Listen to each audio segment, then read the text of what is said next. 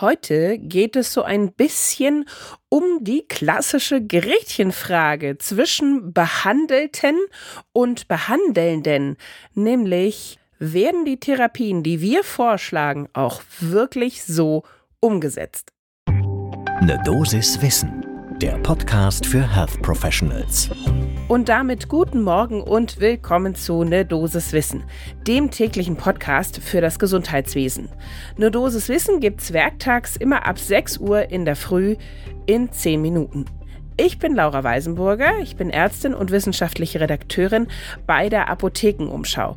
Und heute ist Mittwoch, der 6. September 2023.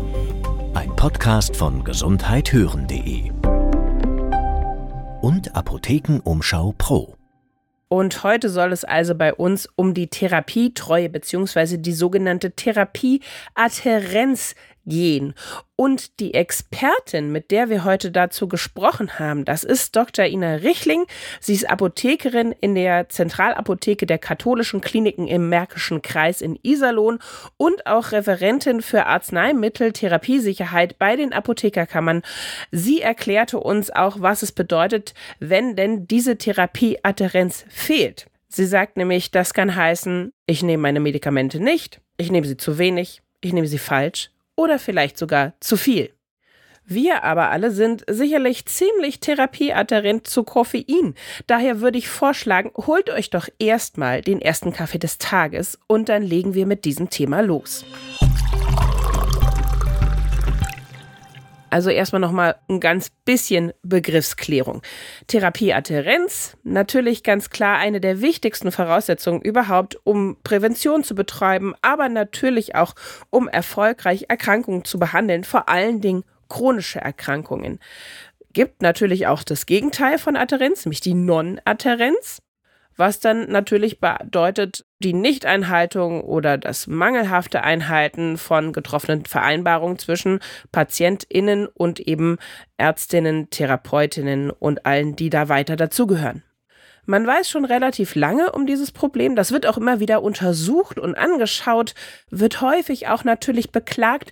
Uns allen ist bestimmt irgendwie eine Situation im Kopf, wo wir dachten, Mensch, das haben wir doch schon 200 Mal besprochen. Warum hält sich denn die Person nicht einfach an die vereinbarten Therapiemaßnahmen, an die Medikation oder ähnliches? Aber neben der Frustration, dass da eben Vereinbarungen oder einfach auch wirklich wichtige Therapievorschläge nicht ernst genommen werden, nicht eingehalten werden, gibt es natürlich äh, noch viel gravierendere Konsequenzen, die so eine Non-Adherenz hat. Und zwar gehören dazu natürlich einfach vermeidbares Leid, also wirklich, wenn die Krankheit fortschreitet und hätte vermeidbar sein können, im Endeffekt natürlich schlimmsten Falle Todesfälle und zudem darf man nicht vergessen, belastet es natürlich das Gesundheitssystem sowohl mit Zeit, Aufwand als auch mit Kosten. Wir haben unsere Expertin Ina Richling auch gefragt, ob sie das Gefühl hat, dass sich das in den letzten paar Jahren, Jahrzehnten irgendwie verändert oder sogar vielleicht verbessert hat. Sie sagte, da gibt es leider nicht so wirklich viele Daten dazu. Die wenigen, die es gibt, lassen ein bisschen darauf schließen, dass es sich nicht wirklich großartig dramatisch irgendwie verändert hat. Und bei chronischen Erkrankungen, sagte sie zum Beispiel, gibt es je nach Definition und Krankheitsbild ungefähr 20 bis 50 Prozent der Patientinnen und Patienten, die von Non-Adherenz betroffen sind. Also bis 50 Prozent, die Hälfte, das ist doch sehr, sehr viel, finde ich. Wenn man das ein bisschen raufrechnet, eben in richtige Zahlen, wären das nach EU-Angaben bis zu 200.000 Todesfälle im Jahr, die eben aufgrund von Non-Adherenz vermeidbar gewesen wären. Und in Geld umgerechnet entspreche dies ungefähr 80 bis 125 Milliarden Euro jährlich an eben vermeintlich potenziell vermeidbaren direkten Kosten, die durch Non-Adherenz entstanden sind. Aber Ina Richling sagte uns auch, sie hat eigentlich das Gefühl, klar, da müsste noch viel mehr getan werden, um Adherenz zu fördern. Aber wir haben eben auch dieses alte Dilemma, alle, die in den Heilberufen arbeiten, fehlt meistens einfach die Zeit, ganz genaue Daten von den Patientinnen und Patienten einzuholen, sie anzurufen, Adherenzstrategien mehr zu implementieren. Da fehlt es einfach immer noch an Kapazitäten, die Non-Adherenz zu verbessern. Sprich, die Belastung im Gesundheitswesen ist so hoch, sagt sie, dass man keine Zeit für Adherenzförderung findet, was wiederum so einen kleinen Teufelskreis in Gang bringt, denn umgekehrt führt ja die Non-Adherenz wieder zu einer stärkeren Belastung des Gesundheitswesens durch vermehrte Krankenhauseinweisungen und eben dann natürlich auch häufigere Arztbesuche. Man kann grundsätzlich unterscheiden zwischen absichtlicher und nicht absichtlicher Non-Adherenz.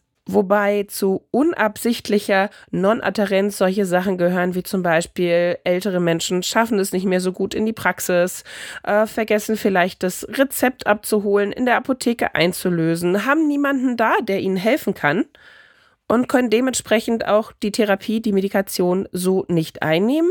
Andere haben Handhabungsprobleme, ganz praktisch einfach. Ina Richling kennt da auch gute Beispiele. Sie sagt, jemand, der Rheuma hat und zum Beispiel deshalb nicht diese gesicherten Flaschen der Augentropfen aufbekommt, der kann die Medikamente dann eben auch einfach nicht einnehmen.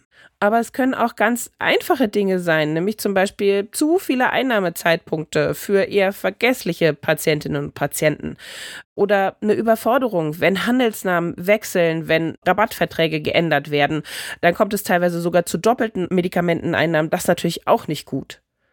Und ein ganz interessantes Phänomen, was Ina Richling auch beschrieben hat, war, sie sagte, wenn man sich die jüngeren Patientinnen und Patienten anschaut, da haben InfluencerInnen tatsächlich einen riesen Einfluss im Wortsinne tatsächlich auf die Adherenz. Denn wenn die Influencerin oder der Influencer sagt, das würde ich im Leben nicht nehmen, dann hören da einfach viele drauf oder fangen auch gar nicht erst an.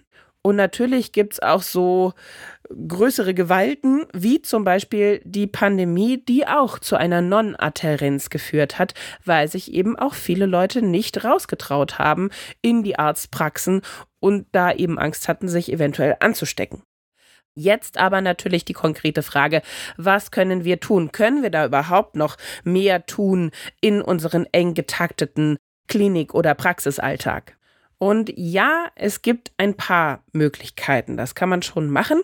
Ina Richling wusste auch, es gibt aktuell zum Beispiel ein ziemlich gut finanziertes Programm. Europaweit wird das gerade durchgeführt. Das heißt Enable European Network to Advance Best Practice and Technology on Medication Adherence. Wem dieser Name jetzt ein bisschen zu lang war, wir haben euch den Link auch einfach in die Show Notes gepackt. Guckt da einfach mal rein. Da werden halt tatsächlich Gelder in die Hand genommen, um Programme zu etablieren, die diese Adherenz fördern können. Aber es gibt natürlich auch im Kleinen Sachen, die man ändern kann. Und wie immer hat dann natürlich ganz viel mit Kommunikation zu tun. Also ich muss irgendwie an die Menschen rankommen, bei denen ich das Gefühl habe, oh, irgendwie haben die vielleicht ein Problem. Das heißt, ich frage nach oder ich beobachte einfach auch sehr genau. Man kann zum Beispiel sehr smartphone-affinen Menschen technische Hilfsmittel vorschlagen. Es gibt Apps, die an die Medikamenteneinnahme erinnern können. Es gibt inzwischen Inhalatoren oder auch Pillenboxen, die man an andere Devices anschließen kann, die dann tatsächlich Daten aufzeichnen, wie gut die Arzneimittel eingenommen wurden oder auch daran erinnern, die einfach piepen, wenn es Zeit ist, die Medikamente einzunehmen. Aber Richling betonte auch, die Sache ist sehr, sehr individuell. Da kommt es darauf an, dass wir die Patientinnen und Patienten unbedingt mit ins Boot holen und zwar auf Augenhöhe. Aber es gibt natürlich auch ganz einfache Dinge, wie zum Beispiel einfach, dass man eben guckt, okay, kann ich vielleicht sogenannte Polypillen verschreiben? Sprich also nur eine Tablette anstatt vielleicht zwei oder drei. Da kann man auch gut mit den Apotheken eng zusammenarbeiten, kann Rücksprache halten. Gibt es da was, was ihr vorschlagen könnt? Das kostet natürlich alles Zeit und Ressourcen in dem Sinne, aber es spart sie hoffentlich dann, wenn die Adherenz besser ist, an anderer Stelle. Aber ganz wichtig, und das betonte Richling auch nochmal, es darf kein Blaming stattfinden, sondern der Patient sollte jedmögliche Unterstützung von uns bekommen für seine Therapie. Und auch die pharmazeutischen Dienstleistungen, die man ja jetzt in der Apotheke eben auch anbieten kann, können da in ihren Augen auch mit zu beitragen, dass die Adherenz besser wird. Also, es lohnt sich, auch wenn man sagt, boah, es ist eigentlich mal wieder sauknapp in der Praxis, da nochmal kurz drüber zu reden mit den Patientinnen und Patienten. Vielleicht sagen sie ja auch, Mensch, nee, ich habe da irgendwie, kriege ich diese Pillenbox überhaupt nicht auf. Können Sie mir da was anderes verschreiben? Und dann lohnt sich vielleicht auch die Kommunikation mit der Apotheke um die Ecke, mit der man ja sonst auch die ganze Zeit zusammenarbeitet und da mal um eine Beratung bittet, um Empfehlungen von Präparaten. Ich glaube, wenn wir da zusammenarbeiten, lässt sich da sehr viel bewirken. Das war unsere Dosis Wissen zur Therapieadherenz.